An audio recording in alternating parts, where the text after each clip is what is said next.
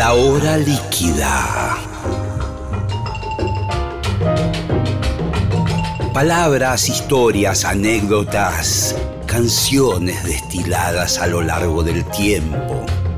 Un cóctel que se evapora, una hora que se escurre entre las manos. Mi nombre es Gillespie y les doy la bienvenida a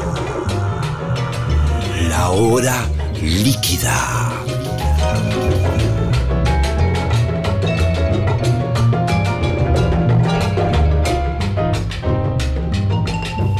Hola, ¿cómo están? Eh, bienvenidos a la hora líquida. Vamos a tener un programa muy especial con un músico muy talentoso, para mí muy joven, pero aunque ya tiene sus años, es Emanuel Orvillier. Lo conocerán, por supuesto. ¿eh? Tiene un montón de discos, de trayectoria, con los Ilia Curiaki y solista grande, Emanuel, y ya lo tengo ahí, lo tengo en línea. ¿Cómo anda, mi querido amigo? Tanto tiempo. Bien, bien, bien, qué bueno estar acá hablando con vos. Sí, es que no nos vemos nunca, ¿viste? ¿Viste lo que es ya la vida? Cada uno tiene una vida y bueno, es horrible para el que para los encuentros es horrible, porque están cada uno en su cosa y, y bueno, la primera pregunta que te voy a hacer, obligada, es ¿cómo te agarró todo este asunto de la, de la pandemia? ¿En qué momento de tu vida te agarró? ¿Si te sorprendió? Sí, me, sorprendió, me sorprendió grosso, digamos. Va, a ver, fue como un ingresendo, me parece, ¿no? Eh, empezamos a, a ver las noticias de que, de que pasaba esto en China y un poco nos reíamos y compartíamos imágenes de, cómo los chinos se armaban como máscaras eh, con, bidones de, agua y todas esas cosas. y, pensábamos, por una cosa como de ellos, eh, un poco también, eh, no sé, bizarra. Pero al, poco tiempo ya se había pasado a Europa y, y también nosotros un poco seguíamos así de como de joda, pero bueno, eh, empezamos a escuchar que la gente se moría, digamos, también, ¿no? Claro, toda esa, esa movida, todo lo que pasó en Italia, ¿no? Fue muy choqueante al comienzo. sí, sí, obvio, obvio, y, y, bueno, y nada, y en poco tiempo se fue transformando todo, y la verdad que para mí es no deja de ser muy no deja de ser, sorprendente, digamos, el hecho de salir a la calle y ver la gente con barbijo y, con, esas máscaras de acrílico y, y todos medio así, ¿viste? Es como una ciencia ficción que, que, los que nos gusta el cine o la literatura hemos como visto muchas veces, pero de pronto eh, lo teníamos nosotros frente a frente y eso todavía me parece una locura, ¿no? Es, por otro lado, sí, eh, estamos viendo algo re histórico, que no, no, no digo que seamos bendecidos con eso, pero bueno, estamos viendo algo histórico seguro. Sí, como la gran anécdota de muchos será esto. Eh, y también, a su vez, hay muchas opiniones que uno lee por ahí y ve de que el mundo será distinto, definitivamente. Eh, digamos, hay algo, por ejemplo, en la conectividad de, los viajes y todo eso que empieza a estar, no digo en peligro, pero, pero eh, líneas aéreas que, se van, eh, habrá menos vuelos, el mundo será otra cosa, ¿no? Eso, eso seguro y, y tanto vos como yo que, digamos que somos, bueno, no somos eh, ancianos, pero hemos vivido distintas etapas de la vida y, sabemos que, sí, que cambian, pero a la vez también sabemos que, que, el, humano se adapta bastante a, todo, a todos esos cambios. Es decir, no sé, hemos también, cuando fueron lo de las Torres Gemelas, em, fue algo heavy también en, el mundo visualmente y toda esa cosa media, media Hollywood que tuvo esa, ese, ese atentado y obviamente que después de ese momento recambió lo que, lo que fue, no sé, viajar, viajar por el mundo, ¿no? ¿Entendés? Es como se puso mucho más paranoica la cosa, mucho más eh, seguridad en, los aeropuertos. hasta, ese momento yo recuerdo giras de Kuriaki, ¿entendés? Tipo, eh, armando, haciendo quilombo en, los, aeropuertos nosotros, Digo, yo abrazando una, a una mujer policía, eh, no sé, cosas así. Y después de, después de eso es como que se transformó todo. Después acá también en Argentina, no sé, pasó Cromañón, que fue también una tragedia gigante, y un montón de cosas cambiaron con respecto a, lo que hacemos nosotros también, que es tocar y, los escenarios y todo eso. Así que, digamos, sí, son, son momentos que, cambian, pero a la vez uno se, adapta a esos, cambios. Es decir. Sí, yo me imagino eh, que quizás me equivoque, eh, cuidado, pero me imagino que tu vida eh, indoor, digamos, en tu casa, debe tener su, magia. O sea, no, no, te veo de esas personas que por ahí esta imposibilidad de salir, esta especie de confinamiento, te haya detenido demasiado en lo que es tu... Viste, siempre te consideré como un tipo que estás como constantemente escuchando música, leyendo, empapándote de, todas las movidas que hay. Eh, ¿Estoy en lo cierto? Estás en lo cierto, sí, sí. De las movidas nuevas y también volví a, como a escuchar músicas que había capaz abandonado un poco, artistas, inclusive artistas que no conocía. Tengo como una frase que ahora que, le digo un poco un joda a mi novia, le digo, siempre hay un artista de funk nuevo por descubrir. como, como de pronto, uy, aparecieron unos que no sé, que no los conocía y eran cuatro de, no sé, y y me pasa un poco eso. Estuve, estuve como escuchando mucha música, eh, también dibujando mucho, pintando acá en mi casa, escribiendo canciones, eh, digamos, en ese sentido sí, estuve, estuve haciendo algo que siempre, que venía fantaseando, decir, por momentos decía, che, yo me tendría que, que tomar un, año, pero no un año sabático donde no, haces nada, un año de, de cultivarse, ¿viste? Es decir, nosotros somos, somos músicos, somos artistas y muchas veces la música y el arte es lo que menos hacemos. Estamos mucho más en reuniones. Sí, en, compromisos, ¿no? Eh, y en, movimiento, yendo, viniendo. A veces pasa también con, con la, situación siguiente a grabar y, y lanzar un disco que te impide componer, por ejemplo, durante uno o dos años. Eh, y la gente dice, ¿cómo, loco? ¿No tenés un rato para sentarte y componer una canción? Sí, seguramente que lo tenés, pero, pero estás como siempre trabajando en ese material que estás presentando, ensayando y tocando eso. Y a veces es necesario parar la actividad, decir, bueno, no toco más por un tiempo, porque quiero componer un disco nuevo. Totalmente, sí. Y, grabarlo en estos meses, eh, digamos, abrí, muchos, canales que tienen que ver con eso, ¿no? De, hacer canciones con, diferentes amigos, músicos, con, mi hermano, por ejemplo, que teníamos ahí ganas de hacer algo hace mucho tiempo y bueno, empezamos a hacer algunas canciones. Eh, en ese sentido, eh, está bueno decir, no, no como vos decís, no, no, no, no me paré, no, no me paró esto. Es decir, me puse a trabajar más, más puntualmente en, esas cosas. Em, tratar de, aprender un poco de mejorar. Claro, como estudiar, ¿no? También, perfeccionarse. En un rato vamos a escuchar cosas nuevas tuyas. Eh, igual ahora me gustaría decodificar un poco lo que fue tu, tu recorrido musical en el sentido, viste que uno se va medio construyendo como artista, se va como inventando, no sé cómo explicarlo, va agarra una cosita de uno que le gustó, después otra cosa, por ahí es inconsciente además ese proceso.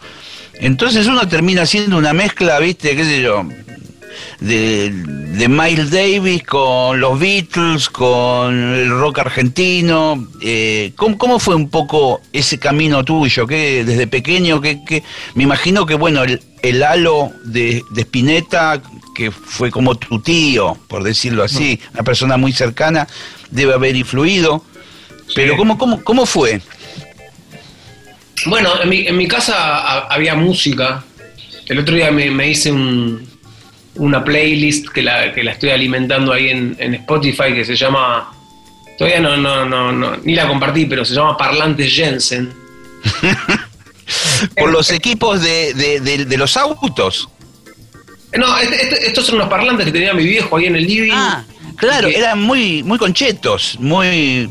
Sí, sí, sí, sí, lindos, de madera, de, eh, unos baffles, unos baffles de, home de, los 70, 70, 80, ¿no?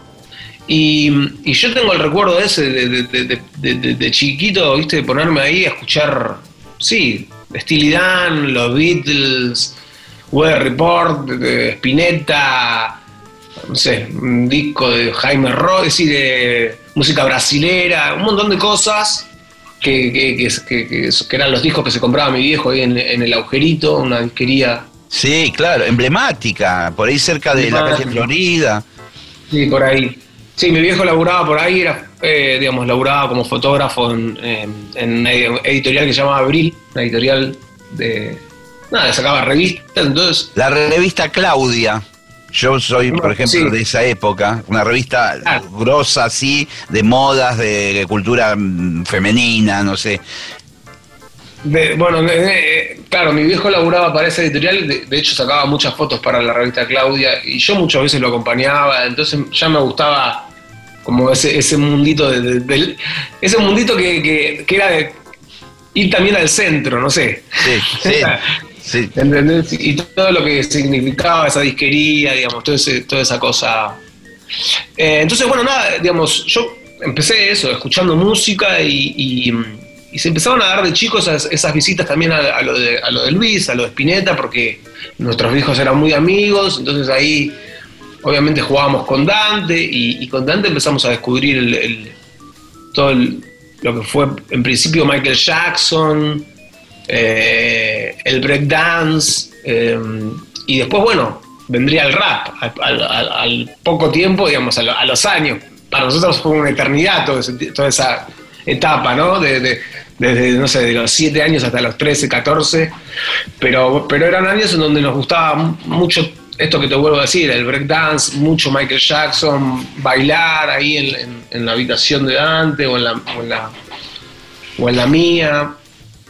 Y, claro, porque ustedes eh, incorporan algo que fue, no te digo evadido, no sé cómo decirlo, pero el baile en la escena de rock argentino, o sea, los músicos nunca bailaron. No sé si que por vergüenza o qué, a, pesar de muchas veces tocar músicas muy rítmicas, ¿viste? Que contagian Es, verdad, es verdad lo que decís. Y, capaz cuando bailaban lo hacían eh, de una forma medio irónica. Eh, tengo recuerdos de Luis bailando en un escenario. Sí, que era muy gracioso. Bailando, muy bien igual, digamos, moviéndose muy bien. Y Charlie también, digamos. Pero claro, era no, era muy rockero bailar. Claro, claro, claro. Qué loco, ¿no? Porque cuando ahora vos que te gusta tanto el funk y, viste gracias a internet que uno ve cosas de James Brown o de un montón de bandas, loco, cómo bailaban todos los trompetistas, por ejemplo, tocando la trompeta y bailando a la vez, es mortal. Ah, tremendo, tremendo. No, era, era, yo, yo no sé si tendrían un coreógrafo también que les iba y les tiraba porque eh, eh, era, era muy bueno, sí, los, vientos. Está esa cultura ya, obviamente, ¿no? De la cultura de, de, todo, del espectáculo, del show, ¿entendés? Que a mí me encanta. alguna vez en mi vida me gustaría hacer una cosa así, ¿entendés? Tipo re, todos bailando y todos en, una. Es, en definitiva es eso, ¿viste? Yo alguna, vez en alguna banda les, les, dije, les tiraba esas ideas y y me miraban como, dale, boludo, no sé, digo, no, no jodas, yo, yo soy guitarrista, no me voy a poner a bailar, anda las conchas. me, acuerdo, me acuerdo cuando en una oportunidad que a mí me invitan a, abrir un concierto de, de Maceo Parker en el Gran Rex, nada más ni nada menos, ¿viste? Y yo digo, bueno, tenemos que hacer como más el repertorio más funky nuestro con la banda. Lo invito a Willy Crook, además, a tocar la viola rítmica con guagua, qué sé yo, un quilombo bárbaro. Eh, nada, hicimos nuestro set. Y después entró Maceo Parker con sus músicos que debe haber dicho, porque estaban al costado del escenario, deben haber dicho, estos muertos, vuélvanlos al sarcófago, porque estábamos todos, no, pero digo, petrificados en el escenario, eh, y entraron los tipos, que eran tipos grandes, más grandes que nosotros, de 60, 70 años, todos bailando, todo el show.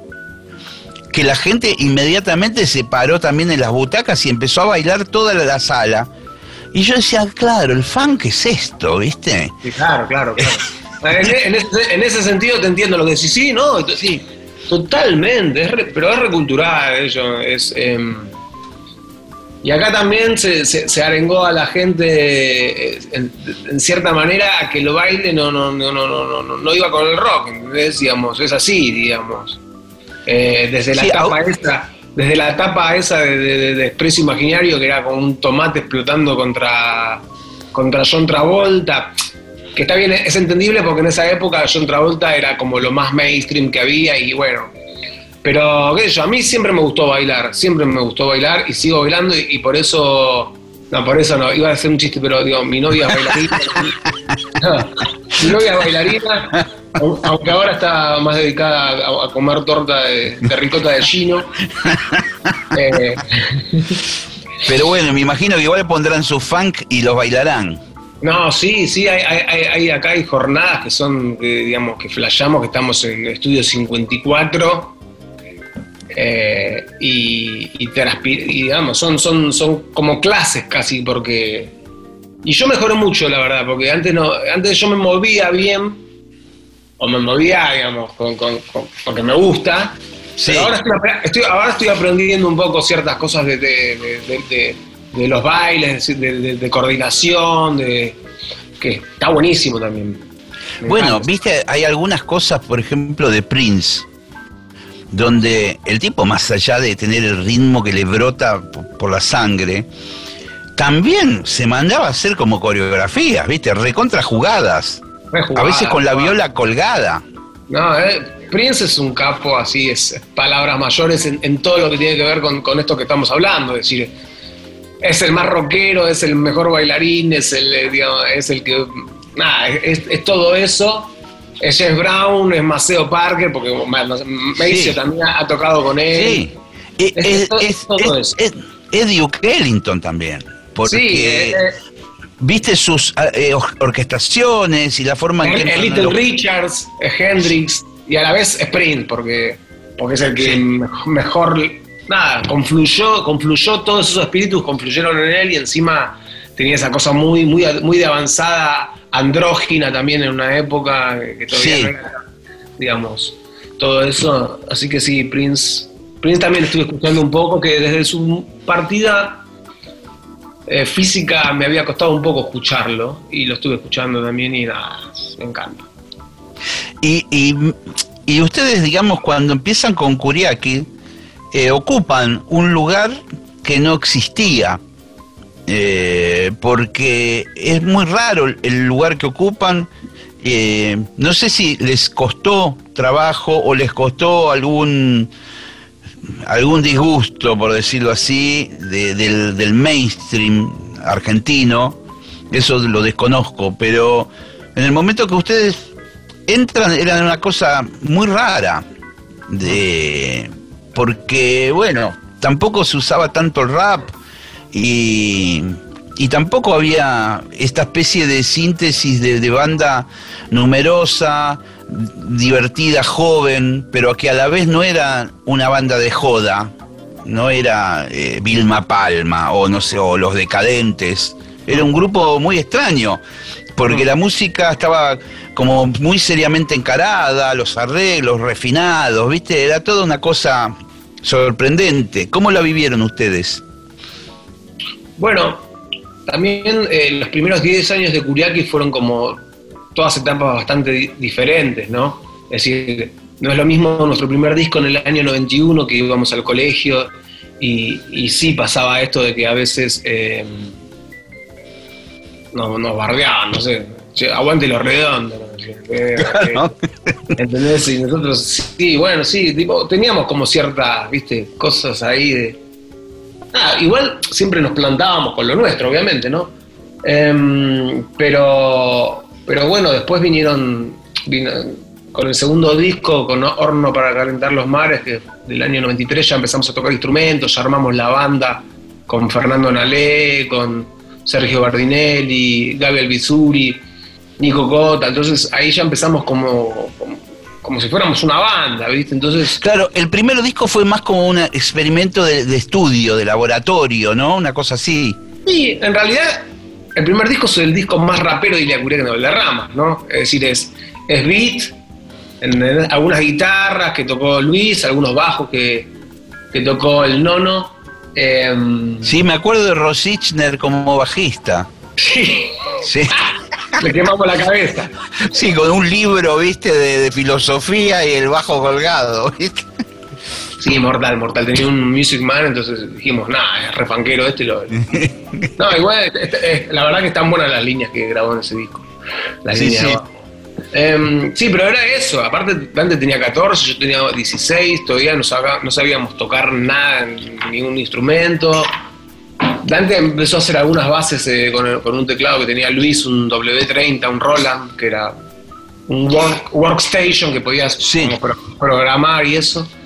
Pero eh, tuvo un poco eso, ¿no? Es como que veníamos del mono tremendo de, de Pechugo y, y, nos pusimos a escribir en nuestro cuaderno Rivadavia, ¿viste? Las letras. Y, nada, terminamos haciendo ese disco. Y en algún punto, nada, Luis creo que lo fue a mostrar a Emmy así como, como si fuera un demo, che, bueno, los chicos hicieron siete canciones, y en, en M le, dijeron, saquémoslo así como está, siete canciones, y nosotros dijimos, bueno, dale, sí, qué sé yo, vamos a sacar un disco. Es increíble, no, lo podíamos creer. Así que nada, ahí arrancó la cosa. Tengo, se me vienen a la memoria muchos recuerdos del pasado, muy extraños. No sé si los vas a, recordar incluso. Pero hay, eh, me acuerdo de, de ustedes, no sé si particularmente estabas con Dante o vos solo, algunas veces en los camarines de Divididos, en ah. cemento, cosas así, ah. eh, que venías como un amigo ahí a, a, estar con nosotros, conversar y qué sé yo.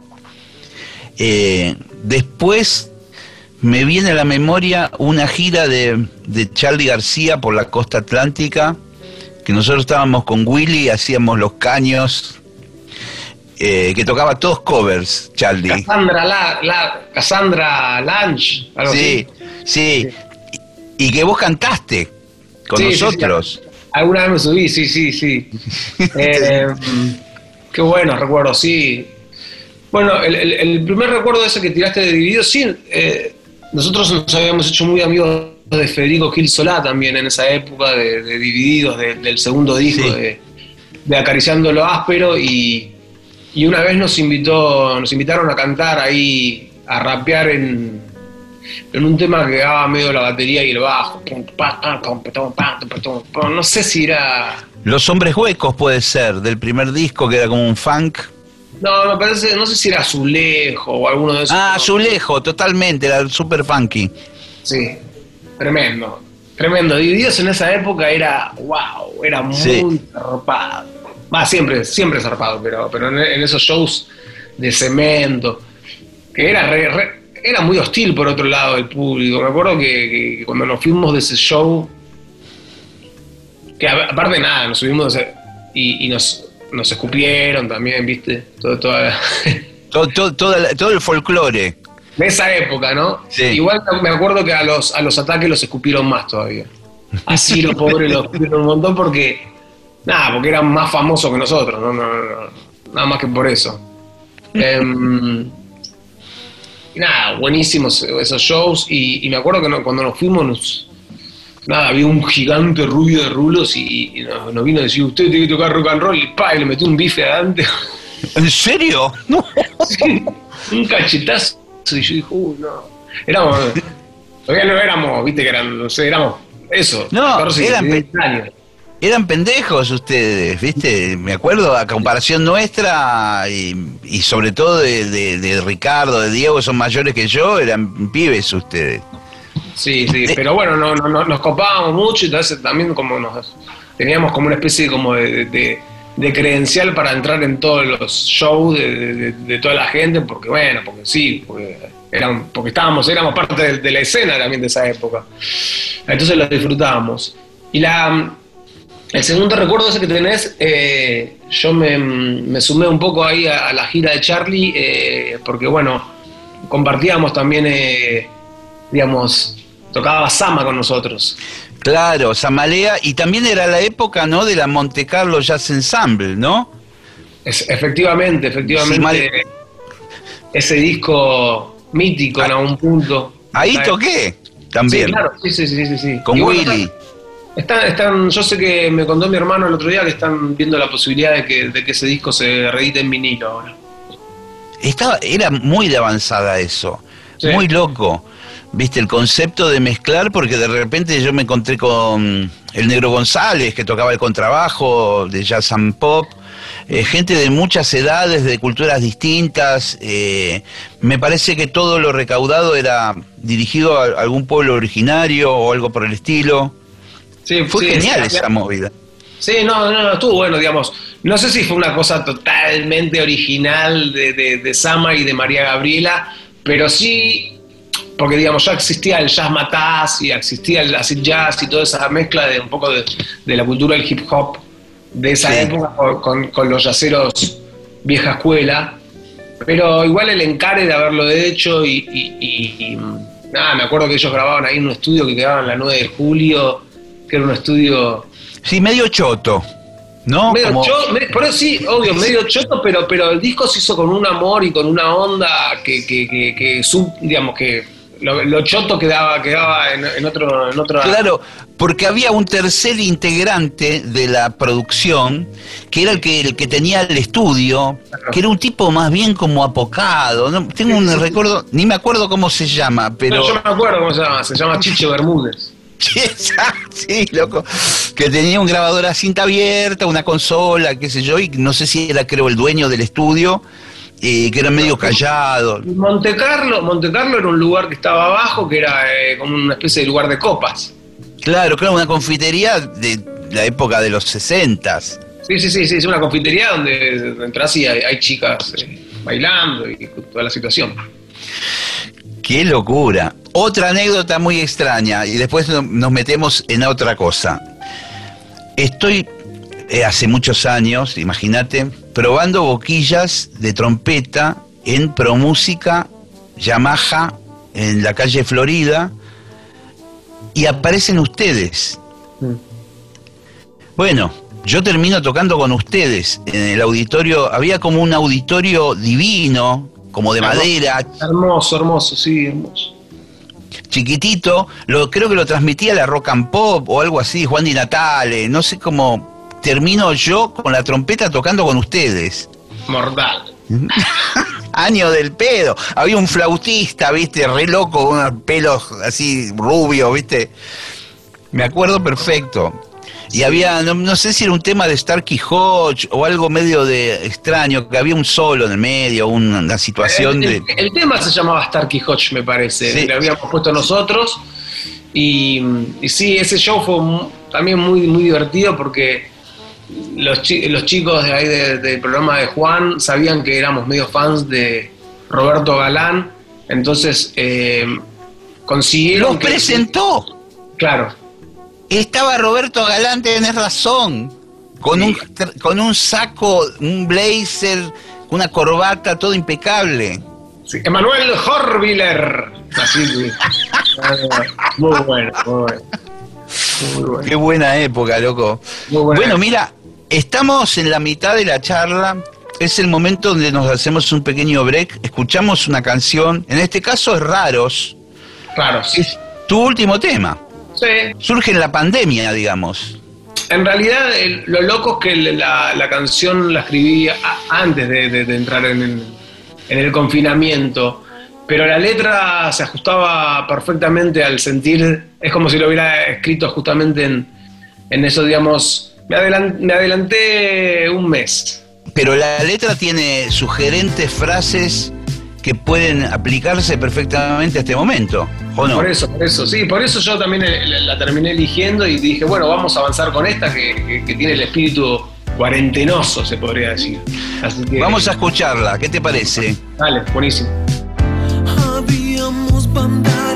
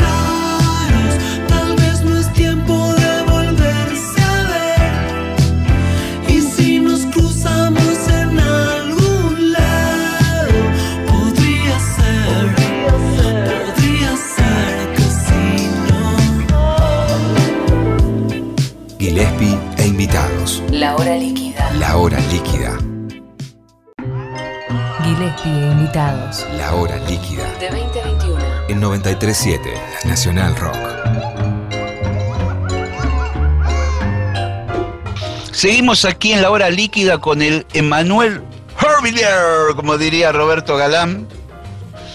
Eh, bueno, estamos metiéndonos en, en tu actualidad ahora. ¿Cómo, cómo, ¿Cómo es tu plan, digamos, de, de lo que será de aquí a un tiempo, cuando vuelvan los shows? ¿Cómo- ¿En qué, en qué momento te encuentro de tu carrera? Y estoy en un momento de, de- de- de planificar mucho, como tengo muchas ganas de hacer como diferentes cosas. Em, Esto lo decís porque, porque, a ver, voy a tratar de decodificarlo. Lo, lo decís porque por ahí en otros momentos eh, es más impulsiva la situación y no, no, no te permite planificar también los pasos a seguir, digamos. Puede ser, puede ser, digamos. No sé. eh, Hoy hablaba con un amigo mío que mm, hace muchos años que dejé de verlo porque se fue a vivir a Israel. eh, un, chico con el que fui al, co- al- al colegio, a la primaria.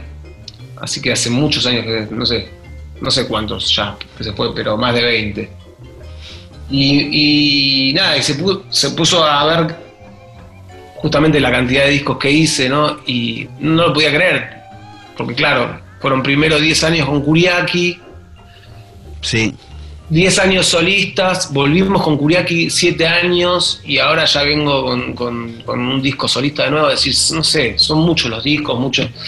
Entonces digo, sí, siempre yo fui para adelante, ¿no? Como que avanzo. Y, y- Sí, a pesar de tener un montón de hits y de temas que, que son muy, muy conocidos y que podrías estar todo el tiempo redundando en ese repertorio, digamos. Sí. Es como que vos, vos seguís adelante, después verás más. Sí, a, a mí me, a mí me gusta hacer música nueva, me gustan los procesos, me gusta cuando una canción nueva, cuando algo nuevo aparece, para, para mí me, digamos, me, me agarras como, me emociona, digamos, cuando, cuando tengo algo nuevo y que me gusta y, y eso se empieza a avanzar y, y a mejorar y a, me gusta ese, ese trabajo, no, no quiero decir de orfebre, porque un orfebre es un orfebre, pero digamos, de, de- de ir, eh, viste, limando las, Sí. las, las asperezas y todo eso, y, y- y la cosa, cuando se transforma en una canción, todo, todo ese proceso a mí me encanta y, y me sigue gustando hacerlo y, y todo eso.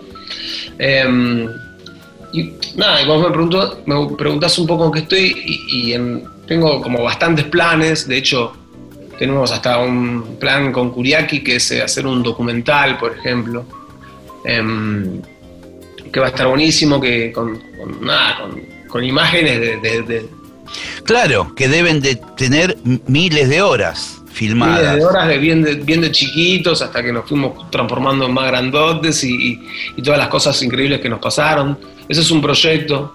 También tengo un proyecto de hacer algo en mi estudio, con- como si fueran unas sesiones en donde, en donde también me, me pueda mezclar con músicos nuevos, con músicos más clásicos, es decir, eh, esta cosa que a mí me gusta de, de compartir música con otros, con otros, con otros artistas, ¿no? Es decir, salen, siempre sale algo diferente a lo que es uno solo. Eso me encanta. Y a la vez estoy también avanzando un montón de canciones nuevas, de lo que va a ser seguro un, un Xavier 2. Mi, mi disco anterior Sí. solista se llama Xavier y nada, salió el Xavier, el Xavier 1 o Xavier, simplemente a secas. Y mi idea es eh, hacer un, continuar como, y hacer como una trilogía de, de este, de este- de este momento de, mío, artístico. Vos recién hablabas de, ese trabajo un poco de, artesano, de orfebre, de, ir dándole forma a, la- a las, a las proto ideas que aparecen hasta que se transforman en canciones definitivas. Eh, ¿Te involucras bastante con el asunto de los aparatos, de, de- de todo lo que es el estudio de grabación? ¿O sos de, de los que, no, que venga un técnico y que me grabe porque yo no toco una perilla? Mira, la verdad que con el tiempo, yo era. Cuando uno es chico, como que todos qui- quieren tocar. Todo. Sí. ¿Entendés? Sí. Y, y- y también em, como, como dábamos vuelta el, el- el disco de Prince y decíamos producido, compuesto, arreglado, maquillado y cocinado, el- todo por Prince. Sí. Entonces nos gustaba un poco esa, esa idea de, de- de hacer todo. Con el tiempo me di cuenta que en realidad, nada, capaz hay cosas que- en las que soy bueno y hay cosas que no. Y, y me empecé a relajar un poco más. Y la verdad que me gusta, me gusta como ir, ir eh, capaz al estudio, que alguien se encargue de, todo eso y yo fluir y no tener que estar pensando en, editar una palabra o lo que. me gusta trabajar con, con otra con otra gente que, que eso les haga de una manera más natural, digamos. Sí, y, y quizás, no sé si es tu caso, pero a veces uno se puede llevar la sesión ya de la grabación y, y- y como meterle mano en tu casa, ¿viste? Por decir algo. Decir, che, la viola que grabé, voy a intentar otras y grabarlas en la compu. Eh, no sé si vos seguís así o esperás hasta la próxima sesión. No, Eh, no, no, ahora lo, que hago mucho, por ejemplo, Raros fue una canción que la, que la grabamos medio a la distancia. ¿viste? Ya había, había como una base de cosas, pero después empezó eh, mucho WhatsApp, ¿viste? Eh, Sí. baterista, que grabó su batería en su casa, bajista que grabó su, digamos, cada uno grabó sus instrumentos y después también cuando vino el momento de mezclar, lo mezclé con un técnico que se llama Nico Carwi. Ida y vuelta todo el día, todos los días, ¿no? Subí un poquito eso, viste, qué sé yo, las mezclas, en un día haces una mezcla, ¿no? Con- Si, si viajás en, cuando, cuando, cuando hacíamos los discos con Kuriaki que íbamos a Los Ángeles, Sí. En, en- en un día haces una mezcla. A veces Claro, en un- es un, es un, un tema por, un, tema por día, ¿no? Se hace Claro. en ese nivel tan pro, digamos, eh, todo un día dedican a un tema, al otro día arranca con otro. En- esto no fue así, esto fue tipo, en 10, en 12 días era tipo, nada, la primera escucha, bueno, a los tres, eh, digamos, la escuchábamos a los tres días, em, la escuchábamos de nuevo con, con cambios que les habíamos sugerido y así fuimos, se van atravesando las cosas de una manera tal vez más sostenida en el tiempo, un poco más relajado, digamos, y, y creo con un, con, un, con un muy buen resultado también, ¿no? Es decir, eh, porque tenés un poco más el tiempo de, de ir viendo, nada, de, de ir como... Sí, podés hacer una sintonía más fina todavía, ¿no? De las cosas. La verdad que sí, la verdad que qué sé yo, yo me imagino ahí con los músicos que ustedes convocan y que van y que graban y por ahí tenés la posibilidad de hacer un par de tomas con cada uno, pero a la vez hay un reloj, hay un tiempo que hay que terminar y bueno, listo, ya quedó esta, ponele, toma debajo. Y por ahí que en este sistema puede haber la revancha de eso, de Sí, decir, sí, "Che, sí, me gustó, Igual, viste cómo es la cosa, es decir, eh, todo está bien, todo está bien. Es decir, eh, eh, yo una vez fui a, eh, a la grabación del, del- del último disco de Gustavo, ¿cómo se llamó? Eh, sí, fuerza natural. Fuerza Natural, sí. A veces se me mezclan los títulos. Y mm, estaba en Ale grabando bajos con, con Gustavo, ¿viste? Y yo fui, nada, 7 de la tarde, estuve media hora ahí escuchando lo que decían y nada, y me- después me volví a, estaban jugando a la play algunos músicos y entré de nuevo, y, bueno, 5 horas que iba y venía, entraban eh, y, y seguían con la misma línea de abajo, ¿entendés? Es decir, eh, Sí, yo no, eso me ha pasado también con Gustavo, estando ahí en el estudio, y, y en una sesión que grabó eh, Samalea, ¿viste? mm. Y que la verdad, ya de entrada, las primeras cosas eran espectaculares. O sea que era decir, "Ah, listo, ya está, vam- vamos a.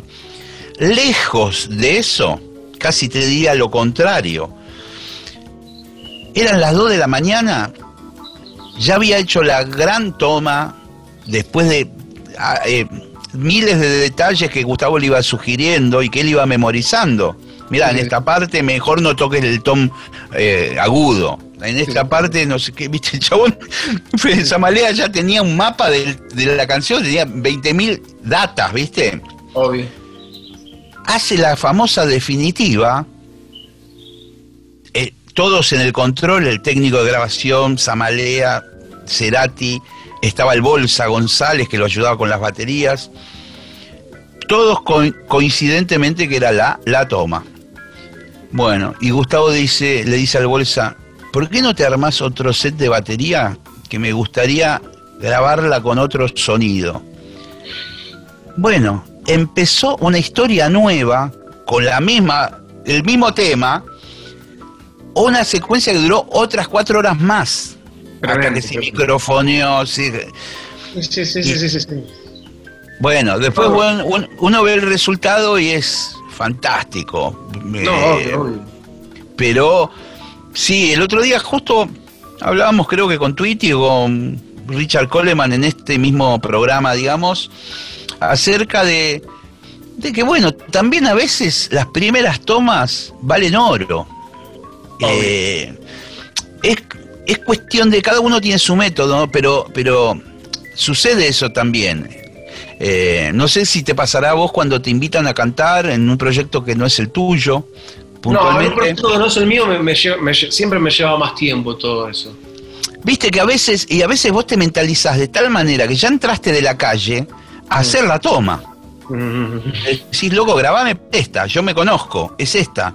Sí, sí, sí, sí, y, sí. y medio como que en el control dicen, bueno, a- a- bien, ahora ajustamos bien todo y vamos a empezar. con No, flaco, no, boludo, es esta la toma, porque me conozco, va a ser después cada vez peor eh, el proceso. Sí, sí, sí. Bueno, por eso, por eso, digamos, así como cada, cada, cada músico, cada persona tiene, tiene su método, digamos, eh, también eh, eso hay que respetarlo, ¿no? Como es, es así, por eso, por eso, digamos, no, no, hay, no hay una sola forma, no, no hay una sola manera de hacer las cosas. Es, y, cuando, y cuando trabajas con otros músicos, bueno, también se, se empiezan a, digamos, tenés que estar abierto a, a esas posibilidades, ¿no? Es así. Sí.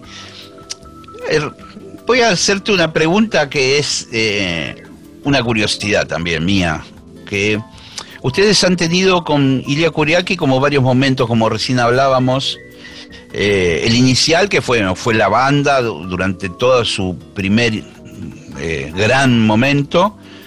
Después ustedes empiezan a tener sus carreras solistas, eh, con bastante éxito cada uno, podríamos decir, muy parejos en ese sentido. Eh, convocatoria de gente, bueno, eh, temas sonando en la radio de cada uno.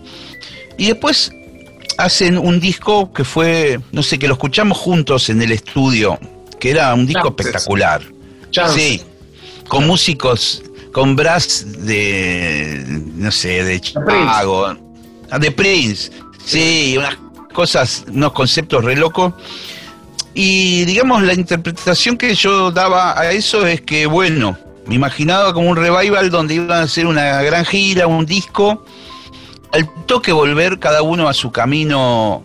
Y sorprendentemente estuvieron muchos años. Mm. Eso fue muy loco.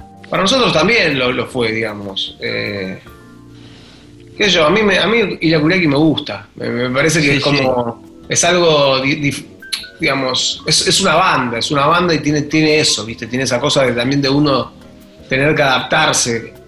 Con lo bueno y lo malo que, tiene esa palabra, ¿no? De decir. Pero a mí, no sé, digamos. Hemos, eh, hemos, hemos vivido cosas muy buenas esos, años de, de- la segunda vuelta de Kuriaki. Eh, hicimos discos buenísimos, eh, tocamos en todos los festivales de Latinoamérica más grandes, hicimos tres Luna Parks, que nunca habíamos hecho un Luna Park en- en Argentina. No sé, ganamos Grammys, subimos a, a cantar con Stevie Wonder, eh, grabamos un tema con Erwin and Fire, cosas para nosotros muy, muy, muy Sí. Fue como, como, fue como potenciada la vuelta. Sí, o sea, sí, consiguieron mucho más de, de lo que habían conseguido en la primera etapa, a todo nivel. Es una realidad, es una realidad esa.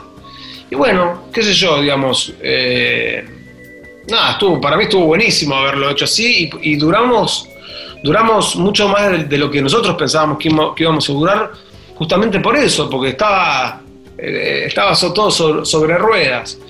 Creo que, mm, bueno, volvimos a ser solistas también porque a nosotros creo que también nos encanta ser solistas. A mí me, encanta decir, es una música también diferente y yo tal vez eh, pelo otro tipo de, de- de- de- espíritu cuando estoy solo y, y- y tiene una cosa más, más reflexiva, más, más de mí. Em, que bueno, que también es- es- está bueno que así sea, no sé, digamos. Me parece que las dos cosas para mí son, me representan y, y a las dos les tengo, no el mismo amor, pero les tengo mucho amor. Qué maestro, impresionante, loco. Che, mirá, te digo que el programa se nos está yendo de las manos. Eh, hay instrumentos que, que uno quiere más que otros. En, en el caso tuyo, ¿cuál es tu instrumento preferido? Me imagino que tendrás un montón de violas ya a esta altura, teclado, eh, máquina de ritmo. ¿Qué, qué- Eh, bueno, eh, digamos, el instrumento que, que tal vez más agarro. No, no, no- no me considero un performer de ningún instrumento, esa es la realidad. Pero me gusta jugar con todos. Eh, De hecho, una vez me compré una trompeta. qué maestro? Qué, qué difícil que es, pero, pero qué sé yo. eh, me, gusta, me gusta mucho el bajo también. Eh, Sí. Te he visto alguna foto con unos bajos de diseño muy extraños. No sé si son antiguos o qué. Ay, ay, ay, sí, tengo, tengo algunas cosas así locas. Eh, tengo un bajo box, por ejemplo, que. Claro, ese me parece que, que parece una, un- el que tocaba, no sé, Brian Jones, no sé, algo, Ah. una... Pero Br- Brian Jones creo, el de los Rolling tenía una viola, me parece. Una viola, que- una viola, una viola. La gota, claro, la gota. Claro, la- claro. Algo así, sí. Y, mm, pero bueno, sí, la guitarra es, es, es, es con la que me pongo tal vez a buscar más cuando tengo que hacer una canción. Aunque también en Kuriaki, por ejemplo, muchas veces eh, he hecho canciones con el bajo, haciendo un riff. Eh, también el piano, eh, se, se Sí. puede apoyar un poco la mano, a- apoyarla. Sí. ¿no? Eh, y bueno, sí, eso. Che, eh, ¿tenés ganas de tocar algo con la viola? A ver. Dale. Formato fogón, directamente, ¿eh?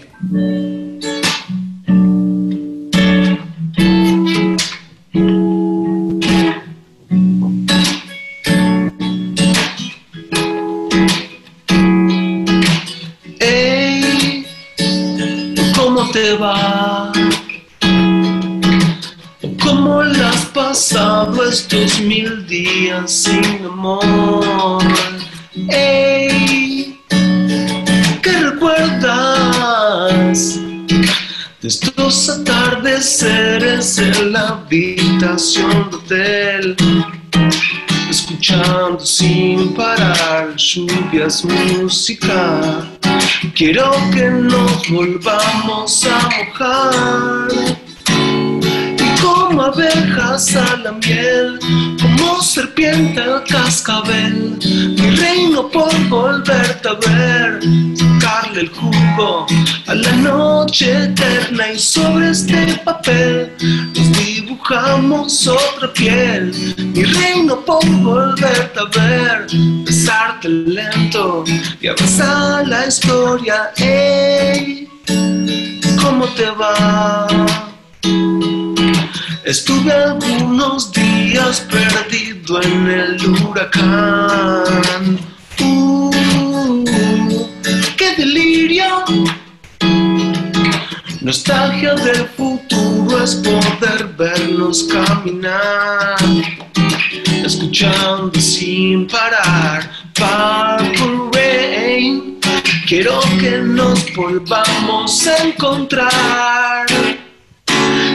Como abejas a la miel, como serpiente al cascabel, mi reino por volverte a ver, sacarle el jugo a la noche eterna y sobre este papel nos dibujamos otra piel. Mi reino por volverte a ver, besarte lento y abrazar la historia. Uh. Ey. Las historias nuevas. ¿Y cómo te va? Ah, ¿Cómo te va? Ah, dímelo cómo te va. ¿Cómo te va? Ah, ¿Cómo te va? Ah, dímelo cómo te va. ¿Y cómo te va? Ah, ¿Cómo te va? Ah, dímelo cómo te va. ¿Y cómo te va? Ah, ¿Cómo te va? Ah, dímelo cómo te va. ¡Qué maestro, loco! Gracias. Qué bien que suena esa guitarra, cómo está perfecto eso. Está perfecta la combinación. Está bueno, está bueno. Muy Me gusta, bien, me ¿eh? gusta. Me gusta el soul, el soul así, acústico. Así me gusta. Finoli, todos los acordes, hay mucha maldad puesta en los acordes, ¿eh? No, es que, es que un- día cobré, eh, había cobrado Sadaic y fui y me compré unos acordes más caros. Eh, Son increíbles. está bueno, está bueno, sí. Emanuel, querido, se nos fue la hora líquida. Es, es tal cual, se, se, se, se va, se va líquida, pero Sí, nada, sí. increíble, me encantó, me encantó. Sí, a mí también me encantó, me encantó hablar con vos. eh, sabés que te aprecio mucho, te respeto como músico.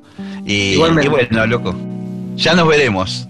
Dale, hermano, dale. Cuídate y, y saludos para todos. Chau, cuídate, Chau. nos vemos. Digo hola, pido no me digas chao y entreguémonos al rito universal de andar. El camino dice mucho de lo que vendrá.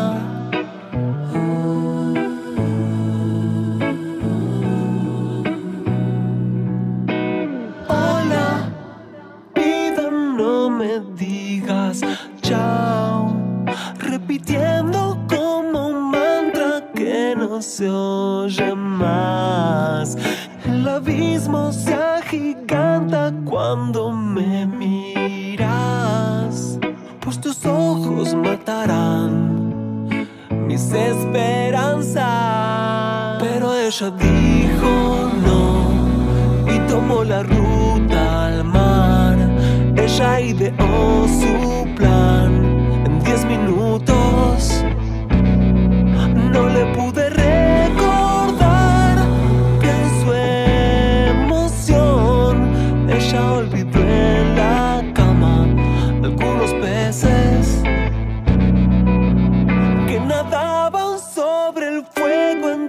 nosotros dos, entregándonos al rito universal de amar. La locura ilusionaba mientras salía el sol, pero el día castigó mis esperanzas. Porque ella dijo no la ruta al mar. Ella ideó su plan en diez minutos. No le pude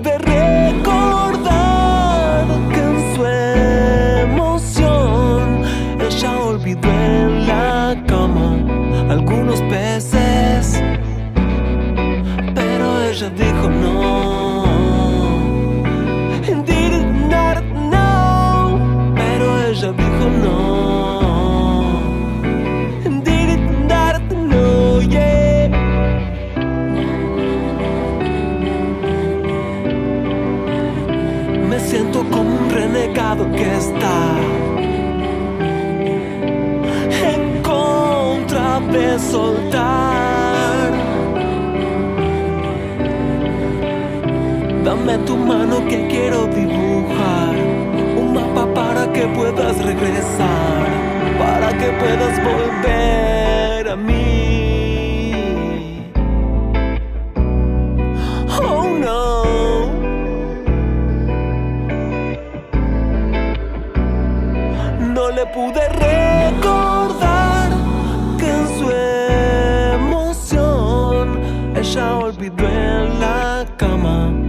Algunos peces.